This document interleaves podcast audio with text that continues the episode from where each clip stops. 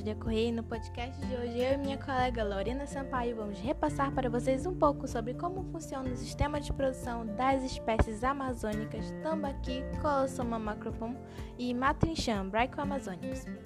Na Amazônia, o peixe representa a principal fonte de proteína na alimentação humana e a pesca é a principal atividade econômica para mais de 110 mil pessoas na região, em sua maioria ribeirinha.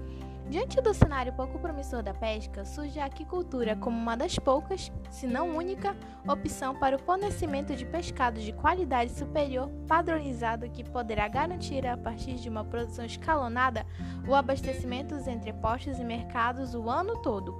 A sazonalidade da oferta de algumas espécies induz a uma drástica variação nos preços ao consumidor. Um exemplo disso é o matrinchã que tem preços no varejo entre R$ 2,50 e 7,50 reais por quilo inteiro. Desde a década de 80, a piscicultura regional tem se desenvolvido a passos largos, utilizando basicamente três espécies: tambaqui, colossoma macropon, matrinchã, bracamazônicos e o pirarucu, arapã e magigas. Embora as três espécies citadas apresentem potenciais similares, o tambaqui é a principal espécie cultivada na Amazônia. Lorena, explique para nós como funciona o sistema de produção dessas espécies aqui na região.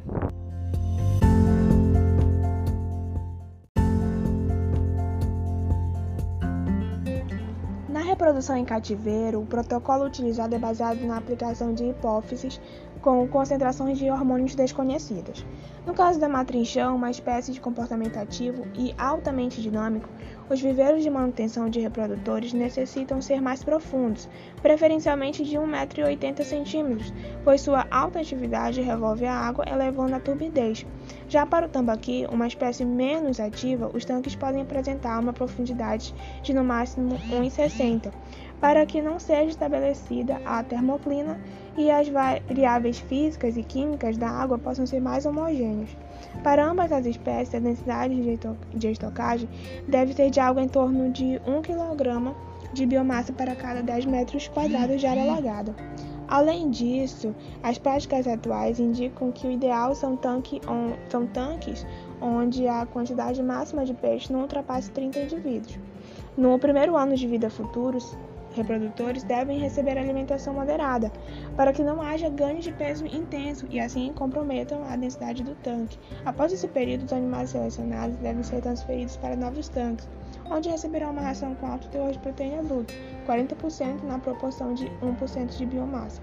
Portanto, quando em cativeiros, o manejo dos reprodutores deve considerar, entre outros fatores, as características biológicas das espécies. Esse conhecimento permite as adequações necessárias para favorecer o bem-estar dos reprodutores para o período reprodutivo.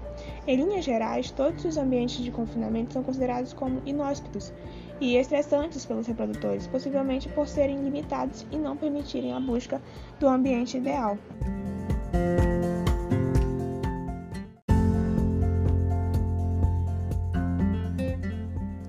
Obrigada pela explicação, Lorena. Espero que essas informações tenham sido úteis a todos vocês.